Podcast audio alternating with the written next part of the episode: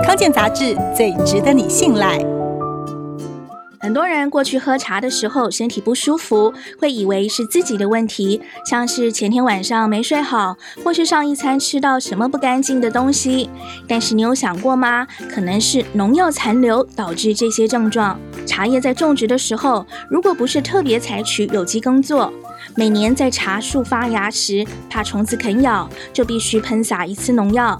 虽然安全值以下的农药残留对健康没有危害，但是毕竟不可能每批茶叶都逐批检验，安全性不容易保障。喝茶喝到什么感觉是农药超标的反应呢？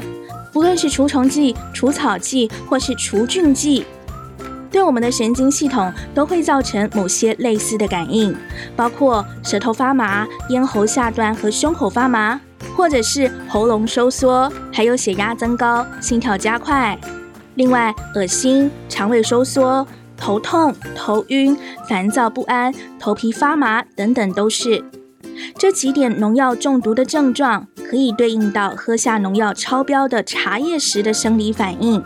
归纳分析农药残留体感的过程中发现，因为交感和副交感神经主导着五脏六腑。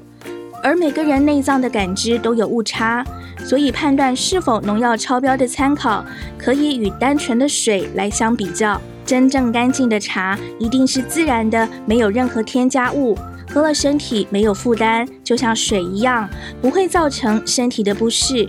换句话说，五脏六腑没有负担，就不会有警讯传递到交感、副交感神经，再交给大脑。